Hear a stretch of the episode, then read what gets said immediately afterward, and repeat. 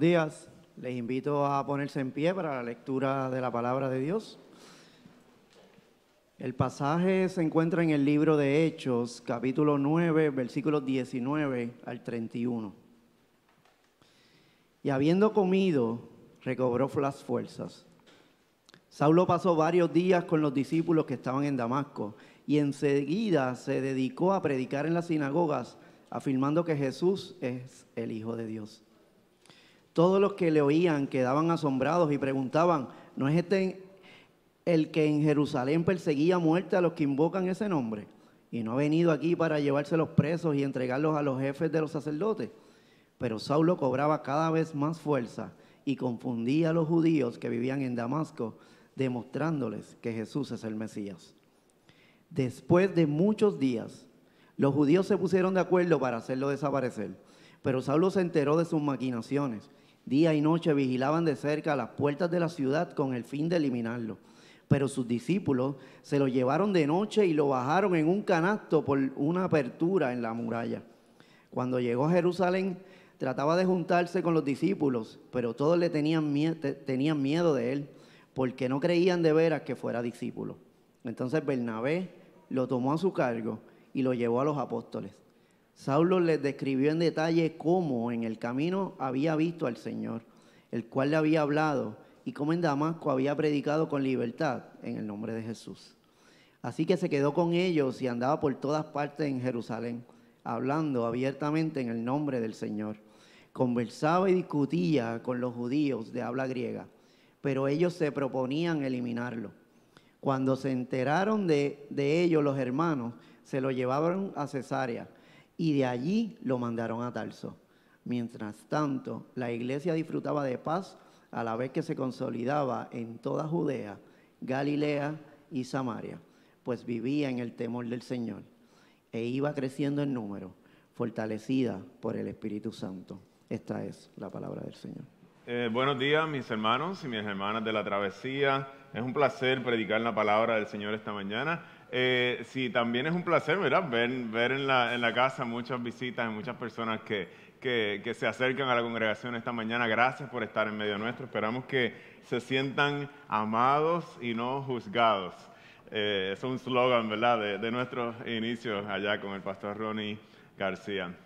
Eh, nosotros estamos en medio de una serie de sermones en el libro de los Hechos y el, la intención de esta serie de sermones eh, es que nosotros como iglesia miremos los primeros pasos de la iglesia, de aquellos que son nuestros antepasados. Digamos, digamos, es como abrir un libro o un álbum de fotos y empecemos a contar las historias de cómo comenzó nuestra familia. De eso se trata la serie de sermones del libro de los Hechos. Y la semana pasada estuvimos mirando un pasaje donde ocurre la conversión más notable de la historia. La conversión de Saulo de Tarso, aquel que era el perseguidor de la iglesia se convierte al Señor, es encontrado por Jesús en su camino a Damasco y es transformado para siempre. En el pasaje de hoy quisiera hablar de cuál es la relación que tiene ahora y, que vamos a empezar a ver entre el apóstol Pablo, un ministro del Señor, y la iglesia. Y verá, y qué relación tiene aquellos que son llamados al ministerio, que somos todos en cierto sentido, ¿verdad? Eh, llamado al ministerio, ¿qué relación tiene el ministerio de una persona con la vida de la iglesia? Y lo vamos a ver a través de la persona de Pablo. Muchos de nosotros tenemos tal vez un misconception, un entendimiento eh, que, no está correcto con, con lo que tiene que ver con la salvación. ¿A qué me refiero? Muchos de nosotros hablamos de la salvación como un fin en sí mismo. Nosotros hablamos como un fin en sí mismo del perdón de los pecados, de que Dios nos salve, de que Dios nos rescate del hoyo, pero la salvación, aunque sí eh, Dios hace todas esas cosas, Dios siempre nos salva con un propósito. Sabemos contestar cómo Dios nos salva, miramos la mesa, miramos el sacrificio en la cruz de Jesucristo y podemos contestar el cómo, pero muchas veces no sabemos contestar el para qué. Y luego de ahí se convierte Pablo. Y luego de ahí qué? Entregué mi vida al Señor, me alcanzó. Y luego de ahí qué? ¿Qué sucede? ¿Para qué Dios me salva? Hermanos de la travesía, Dios tiene trabajos para todos los creyentes.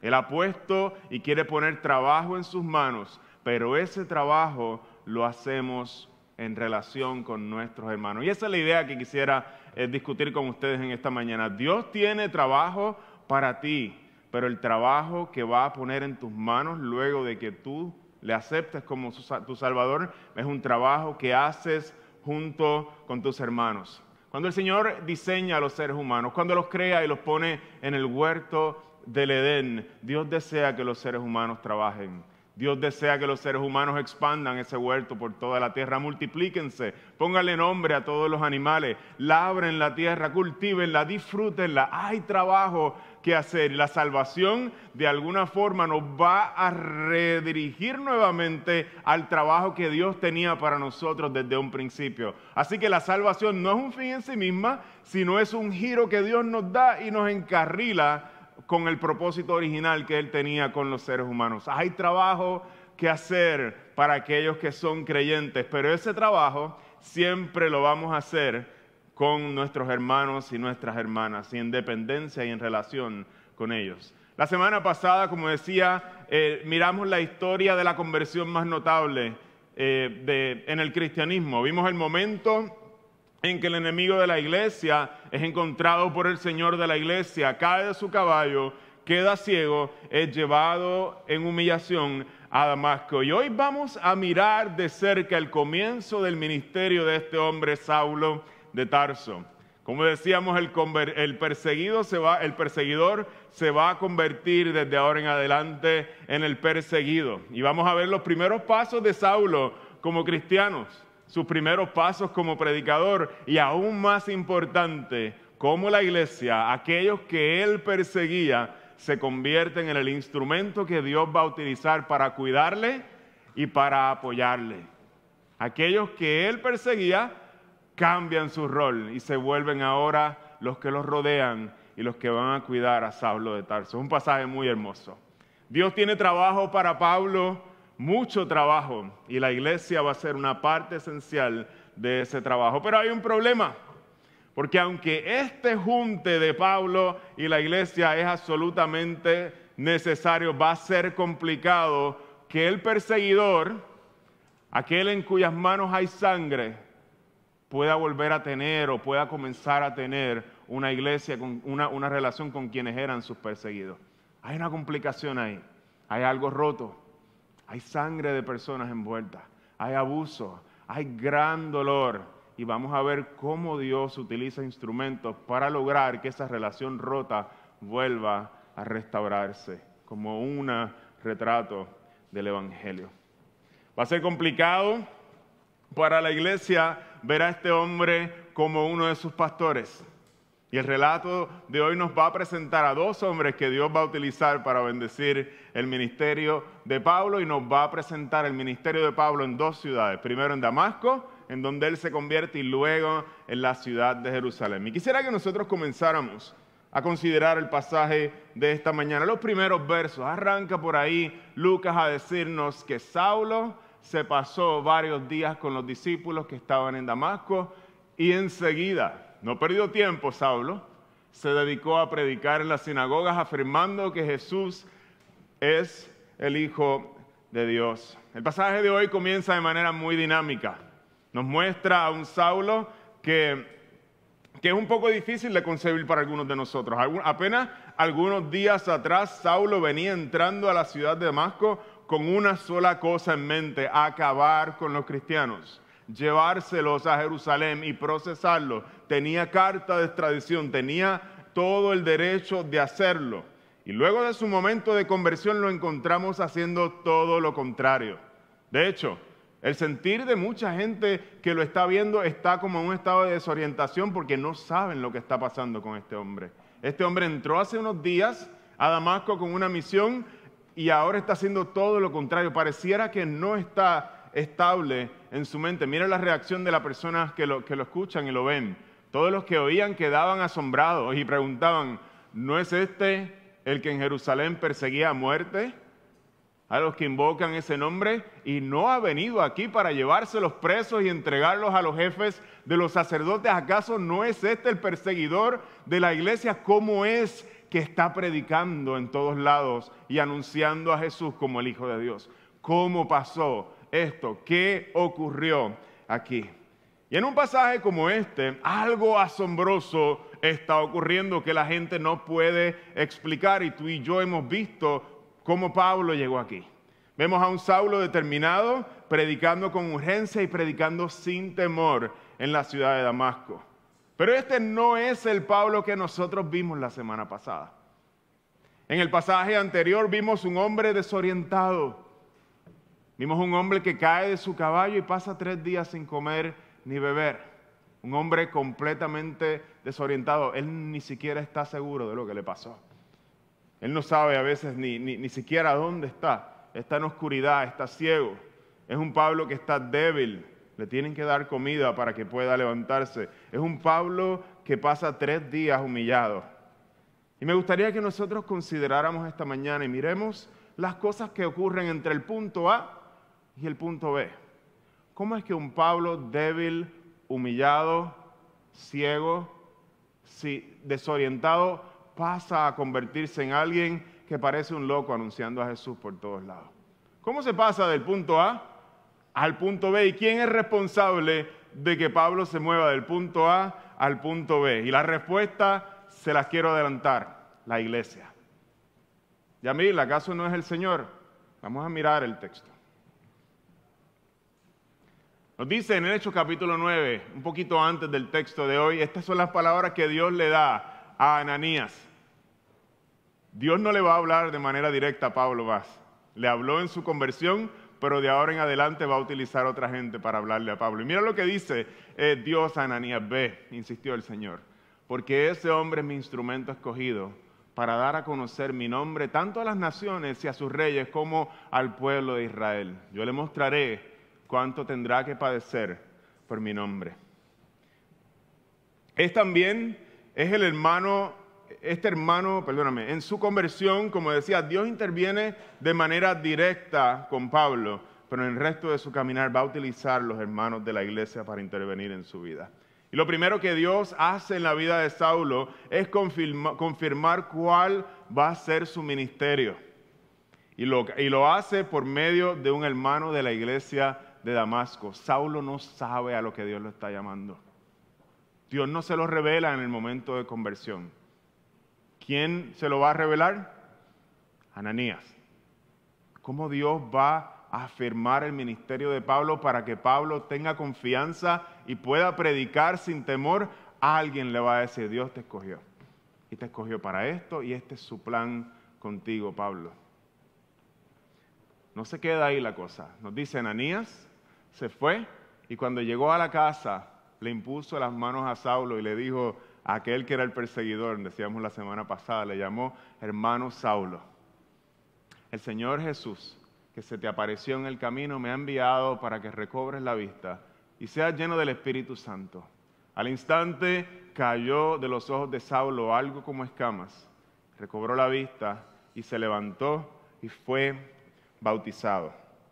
Es también este hermano de la iglesia, al que el Señor va a utilizar para ir a orar y animar y mostrarle su amor y aceptación a Saulo de Tauso. La imposición de las manos es un espacio, es un detalle muy eh, íntimo y muy significativo en el tiempo en que ellos viven. También llamarle hermano le muestra su aceptación dentro de la iglesia. Y va a usar, va a, Ananías para que fuera Pablo lleno del Espíritu Santo y para que Pablo recibiera la vista y saliera del estado eh, de humillación en el que estaba. Y es este hermano de la iglesia el que también se encarga de organizar el bautismo de Pablo y darle comida como si fuera poco.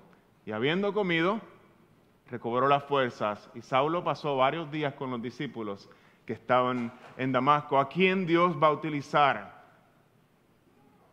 para sustentar a Pablo en su ministerio y afirmarlo a la iglesia. No hay una voz directa. Dios utiliza la iglesia para sustentar y afirmar el llamado que tiene sobre cada cristiano. Este hermanito se encarga de que Saulo coma bien para que recobre su fuerza y pueda salir a predicar y conozcamos al Saulo enérgico que anuncia a Jesús. Este hermanito se encarga de hacer los arreglos necesarios para que los hermanos de la iglesia también lo reciban como uno de ellos por medio del bautismo, porque eso es lo que significa el bautismo, recibir la marca de aquellos que son propiedad del Señor. Hermanos, ¿cómo llegamos de un Saulo débil, ciego y humillado a un predicador apasionado del Evangelio? La respuesta es el ministerio que Dios tiene por medio de la iglesia. Dirigido por Dios, un ministerio que Dios se glorifica por esta, ¿verdad? Por, medio de la iglesia. Y hay varias aplicaciones que se pueden sacar de un pasaje como este. Sabemos por la, por la revelación de, Ananías que Dios le da a, a Ananías que Dios tiene trabajo para Pablo. La conversión no es un fin en sí misma, es el comienzo de caminar en una nueva dirección. Dios tiene trabajo para cada creyente y la conversión es ese momento donde Dios empieza a cambiar nuestra dirección y se lo comunica a un miembro de la iglesia. Y esa confirmación es la que ayuda a Pablo a tener confianza de que, de que él está haciendo su voluntad, de que él no está loco ni se está inventando lo que le acaba de pasar. Luego de eso, Pablo nos vemos que arranca a predicar y tal vez, como un loquito por ahí, maybe todavía no tiene la madurez que va a tener años más tarde. De hecho, él va a pasar sin hacer ministerio distinto, en cerca de 10 años antes de que lo veamos en su ministerio apostólico, pero tiene la confianza de que Dios es quien le está llamando a hacerlo. Hermanos de la travesía, hay un poder cuando tú te dejas usar para animar y confirmar los dones y talentos que ves en otros hermanos. Dios usa la iglesia para confirmar el llamado de sus hijos. Cuando tú le dices a una persona, veo esto en ti, me bendice, te animo a explorar esa área de ministerio, te animo a explorar esta otra. Hay un poder que Dios, eh, que Dios deja sentir o utiliza en los hermanos que animan a otros a ver lo que Dios tiene en ellos. Dios tiene un trabajo para cada creyente y es el trabajo de la iglesia afirmar y reconocer esa labor a la que Dios te ha llamado. Hoy nosotros tenemos un momento donde vamos a, eh, donde vamos a experimentar algo como esto. Yo decía, este, este pasaje no estaba, yo no había pensado en esto, pero es algo de lo que vamos a hacer hoy. Hoy a las 6 y 30 de la tarde los miembros de la iglesia están citados para decir, yo creo que Wilfredo, Gerson y Yamil, eh, creo o, o, no creo que Dios los está llamando a ser pastores y ancianos de la iglesia. Y es la iglesia la que confirma, la que confirma eso. Y nosotros estamos pues nos llaman o no, ¿verdad? Este, y es la iglesia la que reconoce, por eso un proceso como este es la iglesia la que confirma el llamado de sus este, líderes y de sus ministros. No hay nada más emocionante que tú sentir que Dios te está poniendo un llamado en tu corazón y que alguien de la iglesia se te acerque y confirme exactamente lo que tú estás sintiendo, el fuego que tú estás sintiendo. Y es lo que Dios usa para confirmar su llamado en nuestras vidas. Estas son dos dimensiones del llamado. Está el llamado interno, ese fuego y pasión que tú sientes por algo, y el llamado externo, la dimensión externa, cuando alguien viene y te dice, sí, yo veo eso, lo estoy viendo en ti, se juntan esos dos y hay una explosión porque tú dices, sé lo que Dios me está llamando a hacer. Sé cuál es el trabajo al cual Dios me está llamando a poner mis manos y voy como Pablo por ahí emocionado porque hay confirmación adentro en mi corazón por medio del Espíritu Santo y también la iglesia lo está viendo y eso también es dirección del Espíritu Santo. Dios tiene trabajo para ti, hermano de la travesía, si tú eres creyente. Y su manera de comunicarlo es poniendo en tu corazón un deseo y confirmándolo por medio de la iglesia. La conversión y la salvación no es un fin en sí misma. Es el momento en donde Dios nos redirige y Él tiene trabajo para que tú camines en Él. Hay un, eh, hay un periodo bien complicado eh, eh, en mi vida, yo me debatía si, si lo compartía con ustedes o no, porque son esas cosas que, a veces uno no quiere hablar mucho de ellas. en mi adolescencia fue complicado ese momento cuando yo entré a, la, séptimo grado, eh, entre séptimo y noveno grado, estoy hablando más o menos, y se extendió un poquito a escuela superior. Eh, mi voz de niño empezó a cambiar. y entré en ese periodo donde no es voz de niño ni es voz de adulto. y hay como que un montón de emociones también revolcadas ahí adentro porque uno no, no tiene un problema de, de, identidad y no sabe todavía quién uno es. Y yo recuerdo que hay, hay unas palabras que, que, que mis amigos, ¿verdad? En el círculo donde yo estaba, repetían una y otra y otra vez que fueron devastadoras para mí, que me hicieron dejar de hablar porque no me atrevía a hablar. Eh, eh, decían, Yamil, este, tú eres afeminado, ¿verdad? Y yo decía, pues, usaban otras palabras, ¿verdad? En Bayamón se hablaba otro lenguaje, no algo tan, eh, no algo tan fino como eso. Esas son las del púlpito. Y, cuando uno tiene 12 años y te lo dicen tus amigos y te lo dicen las muchachas, te lo dice la muchacha que te gusta, te lo dice un montón de gente, eh, eh, fue un periodo muy oscuro para, para mí, periodo de, mucha, mucha inseguridad. Yo no me atrevía a hablar y, no hablaba y trataba de no hablar en ningún espacio porque no, no, no era seguro, no era... Ah, no, no, no, me sentía seguro. Yo decía, no, no me atrevo a decir algo porque me van a, me van a, se van a burlar de mí. Y pasaron muchos años para mí. Este, fue bien complicado para que yo empezara a hablar de nuevo y yo lo miro ahora y yo digo, era un ataque de Satanás mismo para, para, para, para cohibirme, que yo no pudiera eh, eh, expresarme. Y, y recuerdo que hay momentos clave en mi vida donde Dios utilizó hermanos de la iglesia sin yo imaginármelo de ninguna forma. Me acuerdo que yo era bien tímido, mi esposa me empuja a cantar en público porque yo no me atrevía.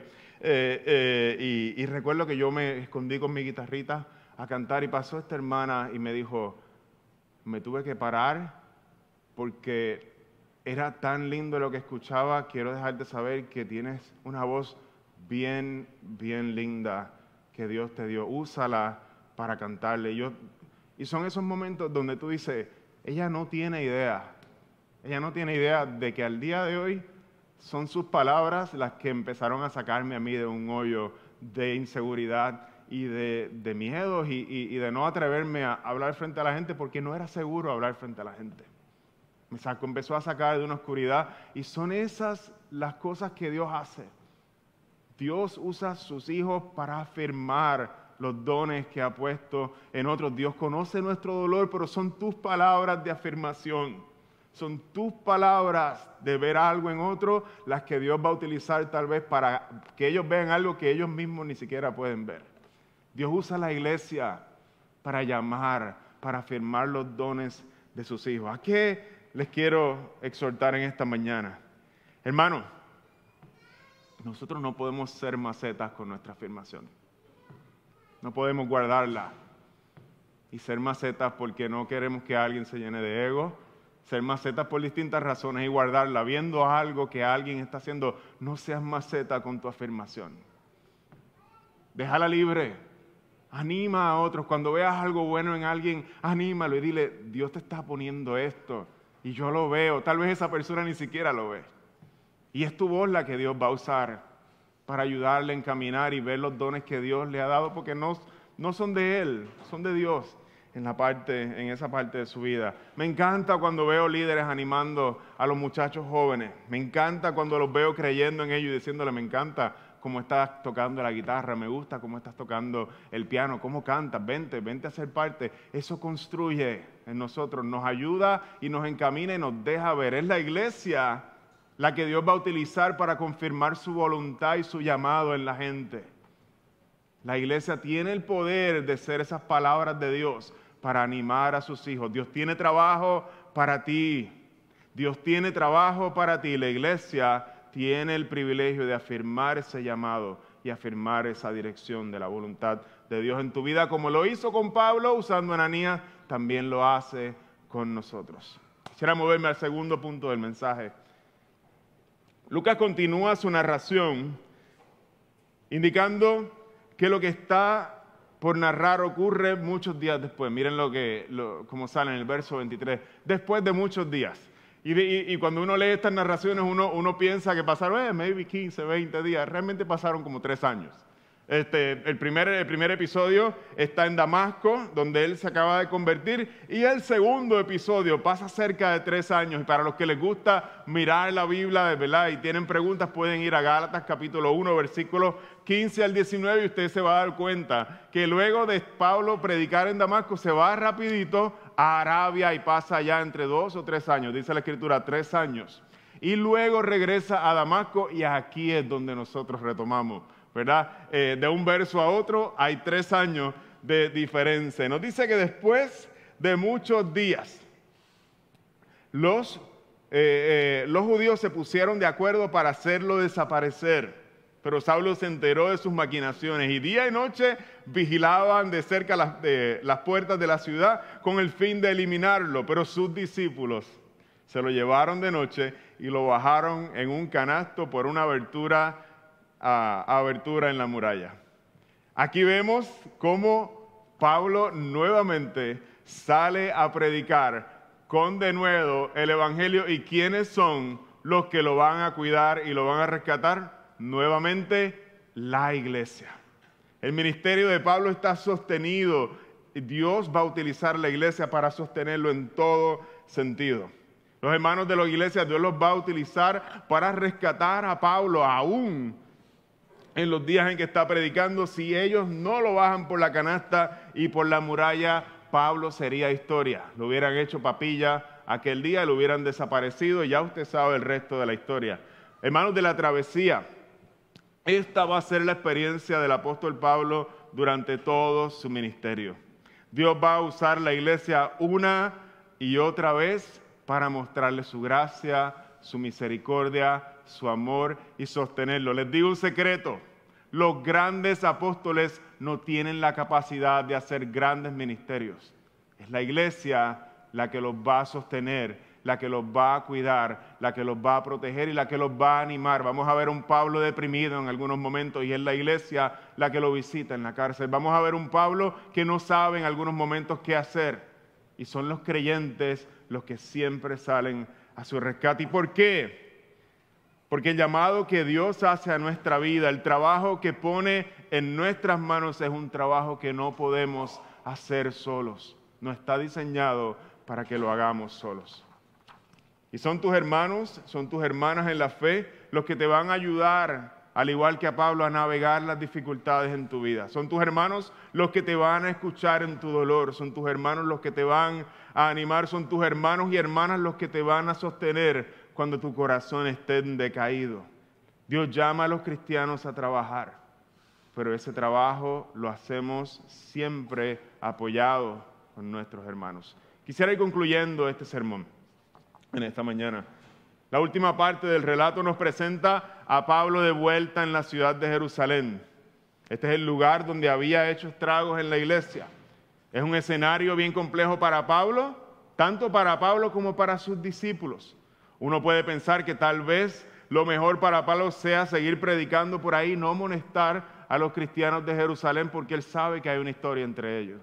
Él sabe que él le ha quitado la vida a algunos de sus familiares. Él sabe que él ha maltratado a algunos de ellos y pudiera ser la mejor opción, ¿verdad? Irse por el ladito y predicar a Cristo sin molestar a los hermanos de la iglesia. Pero esto no es lo que hace Pablo.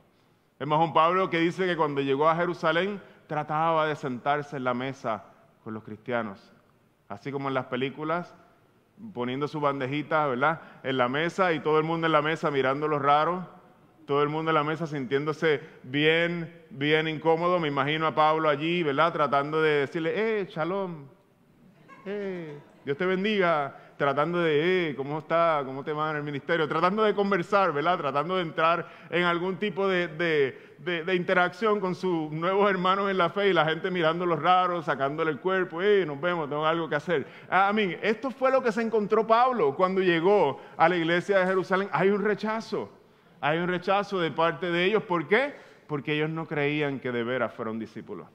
Un tipo tan inteligente, un tipo tan persistente, un tipo tan con características tan impresionantes como Pablo, ¿acaso no pudiera crear una artimaña compleja y hacerse pasar por un cristiano con el fin de llevárselos a todos enredados? ¿Acaso ese no sería un plan que venga de una mente maestra como él? Seguro que sí. seguro. Por eso la gente, aunque han pasado tres años, aunque han escuchado historias de su conversión, cuando alguien tiene sangre en sus manos y de momento cambia completamente, es bien difícil creer una historia como esa. Es bien difícil creer que tu maltratante cambió y que ahora es otra persona. Es bien, bien difícil y con esa es la complejidad que se está encontrando Pablo y los cristianos en Jerusalén. Los cristianos le sacan el cuerpo, algunos se incomodan, otros se alejan con disimulo, como decíamos. Los cristianos de Jerusalén muy probablemente podían pensar que Pablo era un espía. Nos toca ponernos en sus zapatos. Esta gente recuerda el rostro lleno de odio de Saulo de Tarso, cómo arrancaba, arrestaba a sus compañeros y los arrancaba de sus casas, los maltrataba, los encarcelaba. Las manos de Saulo están llenas y bañadas con sangre. Y el pasaje nos deja ver que todavía hay reacciones de ese trauma que vivieron los cristianos. Hay heridas tan profundas en los cristianos de Jerusalén que se vuelven a despertarse cuando ven su rostro nuevamente y no creen que él sea un cristiano. Y es aquí donde vamos nosotros a ver nuevamente y por última eh, instancia en este pasaje cómo, eh, cómo va a ser un hermano de la congregación el que se encargue de introducirlo a la vida de la iglesia. Hermanos, los talentos de Pablo no son suficientes para acercarse a la, vida, a la, iglesia de Jerusalén. Él no tiene un break con ellos. Tiene que Dios usar a alguien de la iglesia para entrarlo y llevarlo a los apóstoles. El trabajo que Dios le llama a hacer a Pablo, él no es suficiente para hacerlo. Siempre va a ser en dependencia de la iglesia y con el apoyo de la iglesia. Me encanta cuando nos introduce a este amado hermano Bernabé. Entonces Bernabé lo tomó a su cargo y lo llevó a los apóstoles. Saulo les describió en detalle cómo en el camino había visto al Señor, el cual le había hablado. Así que Bernabé va a tener que acercarse a la mesa donde está Pablo almorzando solito, escuchar su historia, creer su historia y entonces llevarlo a los apóstoles de manera estratégica, porque si ellos lo validan, entonces la iglesia lo recibe. Las relaciones con sus hermanos de la iglesia van a ser cruciales en la vida ministerial de Pablo. No hay apóstol Pablo sin el apoyo de sus hermanos cristianos. Este es el hombre que se volvió uno de sus compañeros de viaje luego, que Dios les regala como un compañero de vida. Es el hombre con quien se pelea también más adelante y se van a enchismar uno por un lado y otro para otro. Y eso también es parte ¿verdad? de la belleza de, vivir en comunidad. A veces nos vamos a pelear y nos vamos a tener que reconciliar.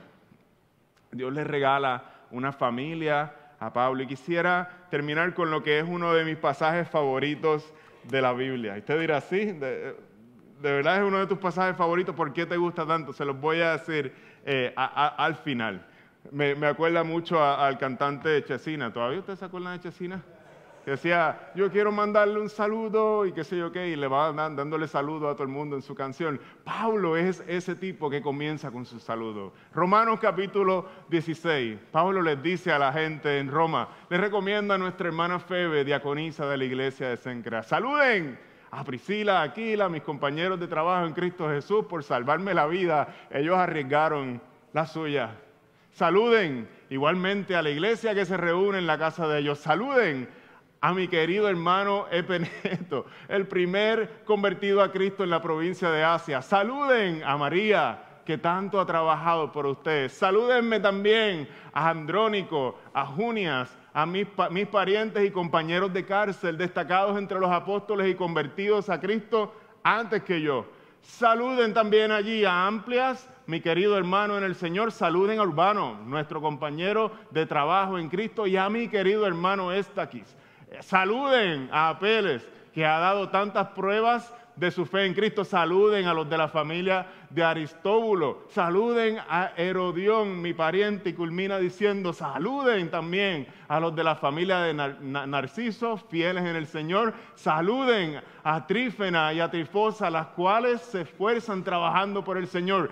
Saluden a mi querida hermana Pérsida, que ha trabajado muchísimo en el Señor y al final dice, saluden también allí a Rufo, distinguido creyente, y a su madre, que ha sido también como una madre para mí. Oh, me quedan dos más. Saluden a Síncrito, a Flegonte, a Hermes, a Patrobas, a Hermas, a los hermanos que están con ellos. Saluden a Filólogo, a Julia, a Nereo y a su hermana, a Olimpas y a todos los hermanos que están con ellos. ¿Por qué Pablo pasa todo un capítulo saludando a toda esta gente? ¿Por qué se toma un capítulo completo de la Biblia para hacer esto? Mis hermanos, porque Pablo vive agradecido porque Pablo ha visto la mano de Dios manifestarse en su vida por medio de toda esa gente. No existe ministerio cristiano sin el apoyo de la iglesia. Dios te llama a trabajar, pero tu trabajo no es solito. Qué lindo sería que tú también tengas tu lista de saluden cuando termines tu ministerio. Salúdenme a tal que me ayudó con esto. Salúdenme a tal que me ayudó con esto. Le mando saludos a tal Este. Pablo nunca trabaja solo. El trabajo que Dios pone en nuestras manos como creyentes es un trabajo en el que vamos a depender de la gracia de Dios reflejada en otros. Dios llama a los cristianos a trabajar en su conversión, pero este trabajo siempre lo hacemos en relación con nuestros hermanos.